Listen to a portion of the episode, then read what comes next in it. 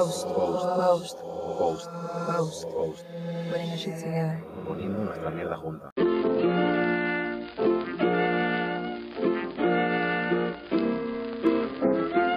Muy buenas tardes. Hola, ¿qué tal? Buenas tardes. Muy bien. esto- No, no me has preguntado qué tal. No me has preguntado. Pues acabo de decir qué tal. Ah, sí, perdón. Estoy nerviosa. Es que, no sé. Estoy muy bien, gracias. ¿Y tú cómo estás? Después de este sueño reparador, muy descansado y muy preparado para la vida. Qué bien, la verdad. ¿Y sabes qué es lo mejor? Que no tienes que prepararte para nada porque es viernes y eso significa fin de. No exactamente. Mm, No exactamente porque, bueno, mm, me conoces mínimamente y ya sabes que no soy capaz de hacer eso, así que Es que Clarence es la definición de un sobrepensador, ¿no? De un overthinker. Y si no se come la cabeza, pues simplemente no es él. Pero that's fine. Hablando de comerse la cabeza, ¿cómo se llama este podcast? ¿Cómo se llama este episodio? muy buena pregunta. La verdad que no hemos decidido el título todavía. Ah, es que a mí me gusta qué mierda de terapia la de la seguridad social. Porque pienso que mucha gente va a relate, ¿no? Como que se va a sentir identificada. Pero a ti no te convence mucho porque como que no sabes No soy muy fan de a qué se refiere, ¿no? Bueno, es que estábamos antes debatiendo, bueno, debatiendo, ¿no? Hablando un poquito, recordando tiempos oscuros, eh, dos años atrás con la, pues con la primera cuarentena, a comienzos de la pandemia, Esa que iban a ser dos semanas. esa que iban a ser dos semanas. ¿Cómo fue para ti? Tú eres un introvertido nato, pero no sé. La verdad es que fue intenso, supongo que como la, para todo el mundo. Porque mm, los primeros meses sí que es verdad que fui productivo. eh, tanto como que terminé la investigación que tenía eh, para el trabajo de fin de máster. Pero luego a partir de ahí como que me sentí como en el show de Truman. Yo decía, me levanto un día... que ver la película. Me levanto un día, otro y otro y es todos los días igual. Qué horror, qué simulación. Y no me terminaba de creer que estuviera pasando lo que estaba pasando. Claro, Entonces ya llegó un momento en el que dije, bueno, si yo en realidad llevo bien la cuarentena, porque puedo estar en mi casa tranquilamente, sí. ah, no tengo obligación y de hecho tengo la prohibición de salir de casa. Tengo una prohibición, o sea, no puedo pisar la puta calle. En mi caso, yo, mira, me pasaba que yo no me daba cuenta o no era totalmente consciente de que estábamos en cuarentena a menos que saliera a la calle. Porque yo soy también bastante hogareña, entonces yo no tengo ningún problema pasando más de dos días en mi casa encerrada. Exactamente. ¿sabes? Con mi propia, bajo mi propia voluntad. Entonces, dentro de mi casa, todo se sentía bastante normal y corriente. Pero luego, cuando yo quería salir a dar mi vuelta, a comprar, a hacer mis cosas, otra vez, bajo mi propia voluntad, ahí es cuando, ahí es cuando me daba, pues, todo el choque, ¿no? Todo el shock en la cara. Y, y- y- y no sé, y veía la cara, y, y la calle estaba rara, la gente estaba rara, los sitios estaban raros. Eh, había un algo en el ambiente, el virus. Mm, no sé. no sé. Yo recuerdo eh, la primera vez que salí después de muchísimo tiempo, que me impactó el hecho de que no hubiese literalmente nadie en la calle, que por una parte era lo Es que verdad. se suponía que se esperaba de nosotros, Pero, es que por otra parte... en, vivimos en mm, Madrid, además. Es raro. La verdad es que es una situación complicada. Y me sentía como muy raro cuando salía a la calle y te miraban de lejos como con desconfianza. Yo decía, bueno, buenas tardes vecino, ¿qué tal? ¿Bien? Todo en orden, ¿no? Pero es que el vecino decía, no, no, pero es que el vecino pensaba, negro, COVID, COVID, negro. Y es que ya, No sé lo que pensaría el vecino, pero mi realidad era esa. hmm, De repente empezaba a ver en el ambiente como una desconfianza que yo decía, esto antes no era así, ¿no? sí, es lo que te digo yo de el ambiente ese tan raruno en el aire, ¿sabes? Y bueno, ya por no decirte, por no darte de los supermercados, para mí las experiencias más trambólicas con negocios, eh, con negocios de, eh, de calle, los supermercados, definitivamente. Porque, claro, entrabas y había que hacer cola. O, o sea, cola en la calle, o no podías entrar con una persona más. Para mí, la o sea, para mí el día más, joder, qué cojones está pasando, fue cuando fui al Mercadona con mi hermana. Y para entrar, no, ¿qué pasó? Hostias, espera, ¿qué pasó? Sí, ya recuerdo qué pasó.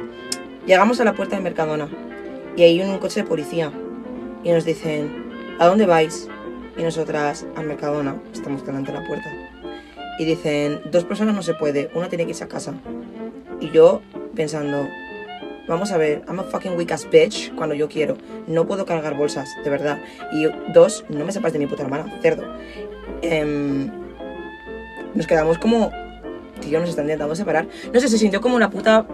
Cuando, se sintió como cuando probablemente construyeron la puñetera muralla de Berlín. Muro. Muro. Yo tuve una experiencia similar porque mm, creo que al día siguiente o dos después de mm, que decretasen el estado de alarma y que el confinamiento fuese obligatorio y todo eso, Sí. yo tenía que ir a comprar leche, me acuerdo, porque em, el No, día no anterior era- me habían dicho, Papel higiénico no, ¿no? no, por suerte no, no tuve que comprar eso. Tenía que comprar leche. Y cogí, salí de mi casa con el coche, tal, no sé qué. Llegué al Mercadona y dije, pero ¿toda esta gente de dónde ha salido? Tú también en Mercadona, qué copiota eres. El 90% de la población española compra en Mercadona. Confirmadnos esta información, chicos. chicos y chiques, ¿Mercadona, Alcampo o Carrefour? O Día, o Aldi, Yo o digo Lidl, Mercadona. o Arramas. Aunque también depende del producto. Pero bueno, el caso. eh, estaba yo conduciendo a- hasta el Mercadona y iba escuchando la radio. Que tú dices, Clarence, ¿qué hacías escuchando la radio? Pues buena pregunta. Eres más viejo. Bueno, te saco un año, tampoco hay que pasarse. Oh, El caso. Yo iba escuchando la radio y estaban como entrevistando a alumnos de universidades diferentes de Madrid a- sobre cómo se sentían a ese respecto durante esa situación tan pues, tensa y desconocida hasta el momento, ¿no? hmm. Y la gente decía cosas como muy superficiales. No puedo ver a mis amigos. Exactamente. Cosas de ese Oh my estilo. god, es que de verdad estoy aburriendo un montón en casa y no tengo nada que hacer.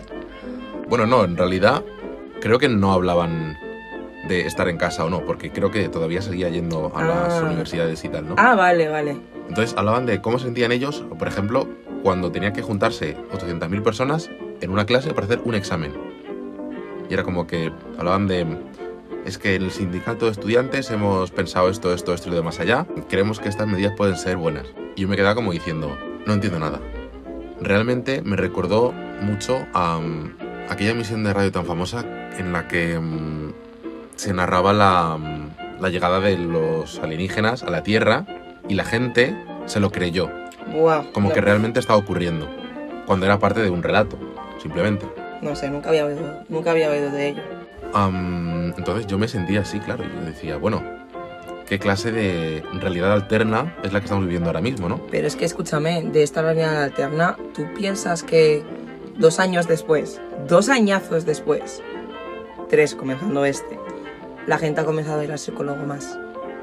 Porque, si te digo la verdad, casi todo el mundo a mi alrededor va al psicólogo o tiene algún tipo de terapia con la que poder sobrellevar toda esta mierda. ¿Tú no? Yo veo que es, es una cosa de la que cada vez se habla más, porque antes sí que es verdad que yo no escuchaba tanto en los medios sobre todo Ya. la importancia de la salud mental y ahora de repente Es como que, ya. Es como el bullying ahora, ¿sabes? Es como cuando el bullying se hizo famoso, entre comillas, hace un par de añitos y empezaron a poner en el Boeing y en todas las putas cadenas de televisión anuncios sobre el acoso escolar es malo. pues ahora mismo, eh, así es como se siente, ¿no? Tanta. que por supuesto es bueno, ¿no? Eh, esto de spread awareness y como que, ¿no? Y divulgar información eh, y, y recursos para, joder, para pues poder tener el coco bien. Está claro que está bien, pero al mismo tiempo, no sé, tío, no sé. Hay algo que no me acaba de. A ver, yo creo que una cosa es darle la importancia que tiene Hmm, y otra muy distinta es que todo el mundo, absolutamente todo el mundo, sin quererse el- ese discurso, hable de ello. Porque Ya. al final va a llegar un momento en el que todo este tema se va a banalizar. Ya, total. Y será un poco, quizás pues insignificante, tonto, ¿no? O algo así. Así que yo creo que ni tanto ni tan calvo. Claro. Yo mm, no te voy a mentir, sí que me planteé buscar algún tipo de ayuda psicológica, pero a ver, obviamente, no solamente con la no solo no solamente con la pandemia, antes de la pandemia pues también, ¿no? Pero es cierto que en tiempos de pandemia pues entre las subidas y las bajadas, a mí no me dio depresión, a mí no me dio, a mí a mí no me dio depresión en ningún momento. Eso son palabras mayores. Em- y, y aún así, sí que pasé por algún momento, alguna racha que yo pensé, pues sí que me gustaría charlar con alguien que no sea de mi entorno para contarle mis mierdas, vomitar lo que me pasa y a ver si me siento mejor. Pero nunca lo llegué a hacer. Pero bueno, porque esa, that's me, ¿no? Esa soy yo. Sin embargo, sé que hay gente que sí tuvo que, tuvo que, porque se estaban asfixiando entre las paredes de su casa. Y, o no, simplemente necesitaban alguien con quien hablar o, o- no sé, la verdad. El caso es que eh, en la seguridad social ofrecen este servicio. Hay un servicio gratuito de terapia. ¿Lo sabías, no? Sí, claro. Claro, alguna Imagino vez. que funcionará como todo en, en la seguridad social, en el sistema en general. Y eso, claro, ¿y eso qué significa? Lento. mm, Tedioso. Lento, sobre todo. Cuando digo tedioso me refiero al proceso de lo que es solicitar una, no, una cita, pedir cita. Exactamente. Claro. A eso me refiero yo con lento. Mm, Y como no he tenido esa experiencia, tampoco te puedo juzgar demasiado a ese respecto, pero imagino yo, digo, mm, que será un proceso lento y en el que además, cuando realmente consigues estar en esa consulta Sí. con esa persona sí, que está ahí, pues haciendo su trabajo, em, tratando de ayudarte desde un punto de vista más... profesional, ¿no? Sí, entiendo que sí. Te traten como un número más. Ya. Vale. Nunca llegaste a investigar un poquito, nunca, no sé, como cuando a los, como cuando a los 10 años buscabas Cindy Crawford boobs, ¿sabes? O Shakira tetas o algo así. Nunca buscaste, no, yo qué sé, terapia, psicólogo Madrid o algo así. La verdad es que no, porque Hmm, durante toda mi vida, hasta estos últimos 3, 4 años, de crisis existencial. Estaba de alguna manera como demonizado, ¿no? El que, Demonizado. el que va al psicólogo es porque no está bien de la cabeza. También te digo una cosa, em, nosotros ambos somos afrodescendientes, em, queriendo esto decir que tenemos orígenes africanos, padres africanos, aunque nosotros, han, bueno, aunque yo en mi caso no haya nacido, tú tampoco has nacido en África, No. exactamente, aunque ninguno hayamos nacido en África. ¿Qué significa eso? Hemos sido criados con cierto estigma, ¿no? Con el tema de la salud mental y los problemas de salud mental. Si tienes un problema del coco, es que eres un demonio. Como- hay las cosas como son. No sabía yo eso. No, no sabías eso. Nunca lo había escuchado. No como tal, pero no me digas que tus padres, aunque no te hubieran dicho directamente, no sé, mostraban algún tipo cierto de no sé qué con respecto a temas mentales, ¿no? Nunca. Hay una cosa que se dice, hay problemas que son más importantes y de nuevo todo esto va en la línea de mm, Sí. la salud mental no es importante. Porque no existe, porque está en tu cabeza y porque no se ve. Eso que piensas son tonterías. Y si te entonces, puede- y mm, bueno, claro. creo que ese discurso ahora mismo pues se ha quedado un poco obsoleto. Ya, efectivamente. Y sin embargo, y sin embargo, como digo, con actitudes, comentarios, que muchas, y, y co- y muchas veces cosas subliminales con las que crecemos, no nos damos cuenta de que efectivamente demonizamos todo el tema de la salud mental. Y no solamente la comunidad afrodescendiente, sino un poquito en general, ¿no? Pero no sé, si te, no te voy a mentir que para mí en mi cerebro siempre ha sido como, entre comillas, cosas de blancos. Es como tener apendicitis. Pues lo mismo, no sé. Pero vamos, que por esa razón, por esa razón, entre otras, también en mi caso, yo, pues no, yo sentí cierta vergüenza cuando empecé a, hacer mis investigaciones con respecto al tema, porque sí que las hice, ya empecé a hacerlas bastante pronto, bueno, no sé, en plena adolescencia, ¿no? Eh, Me la juego, voy a decir tres meses. Tres meses, efectivamente. Bing, bing, bing, bing, bing, bingo. Tres meses para una puta cita para dar con alguien. Y la siguiente me en parece otros tres. surrealista todo esto. Y en otros tres, y en otros tres. O sea, vas a tener lo que viene siendo una conversación profesional con alguien sobre tu salud mental una vez cada tres meses. Yo esto, y me imagino que antes de los tiempos de pandemia, pues no sería así, pero ahora esa es la situación. Entonces, ¿qué pasa? Que han, han empezado a aparecer un montón de servicios, eh, centros y demás eh, médicos que te ofrecen, pues, pues estos servicios, pero obviamente de pago, ¿no? Y ahora, pues, Vale. aunque nunca lo he probado, yo tampoco nunca lo he llegado a probar, darías tu dinero para charlar con alguien un par de veces a la semana, una vez a la semana. 30, 40 euros semanales. Sí, pero lo justo, sinceramente, porque también creo que hay como una industria, entre comillas, de gente Sí. que no pongo en tela de juicio eh, que hay unos profesionales maravillosos por ahí. Pero quiero decir que no deja de ser algo que cualquiera, entre muchas comillas, puede parecer que hace. Me explico. Yo, ahora mismo, sentado aquí a tu lado, te puedo decir, mm, soy psicólogo, que si no me conoces, igual hasta te lo crees. Ah, igual hasta te lo crees. Sí, la verdad es que tenemos una voz bastante... Que alguien que, alguien que escuche esta maravillosa sarta de bobadas que estamos soltando nos confirme si Sí, tenemos... porque no tiene otro nombre, si, la verdad. te- si tenemos voz de locutores o profesionales, por favor, lo apreciaríamos muchísimo. El caso. Esto lo cortas luego, ¿no? Hay muchas cosas que vamos a cortar, nene. Pero está muy bien. Cerrando este tema, la verdad. Es una mierda muy grande saber que no puedes ser escuchado por nadie si no tienes dinero. Eso es lo que yo quería decir. A mí me resulta muy conflictivo porque soy muy empática, ¿sabes? Entonces me resulta muy conflictivo pensar que si no tengo dinero yo no voy a poder recibir esa ayuda. Yo no voy a poder hablar con alguien, yo no voy a poder pues también desahogarme, ¿sabes? Y estar mejor también mentalmente. Porque literalmente si no estás bien mentalmente, lo demás no funciona. Es que si cuando estás mal mentalmente, es que no comes, no duermes, no follas, no trabajas, no descansas.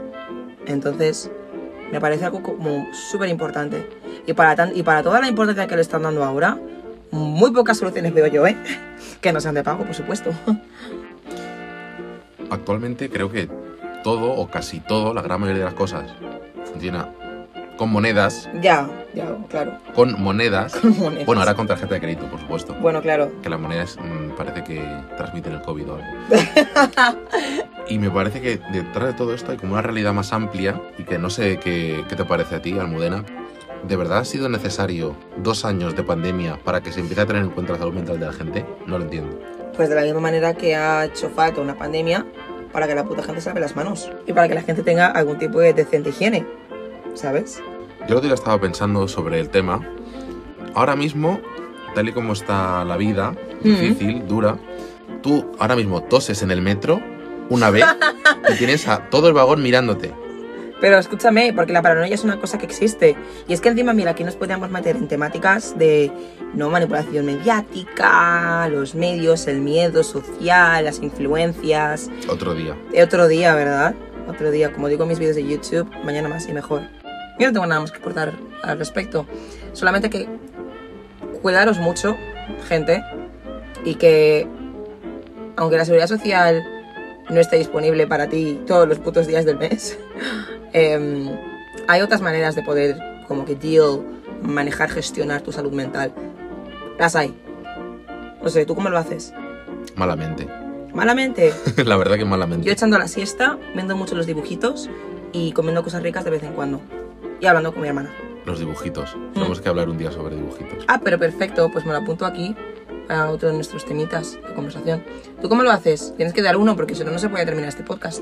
Tengo que dar la solución a... No, pero tu manera de un poco, pues no matarte durante la semana, ¿no? Tu manera de gestionar la semana. De llevarla, hacerla, hacerla más llevadera. La gente que va al gym. ¿Tú qué haces? Yo, Jim, no, pero intento mantener la mente ocupada con cosas. Cosas, ¿qué cosas? Cosas del día a día, por ejemplo. Cosas del trabajo, así. Cosas pero que- eso no. Ya, ya, sí, ya sé que no. Pero ¿En, bueno, en serio? Vaya, vamos a tener que hacer. Pues muy mal, ¿eh? Vamos a tener que hacer, vamos a tener que hacer algo al respecto, Clarence. Pero bueno, por el momento, despídete. bueno, yo me voy a pedir mi cita a la Seguridad Social. Así que hasta dentro de tres meses, chicos. Hasta dentro de tres meses. Cualquier parecido con la realidad es pura coincidencia.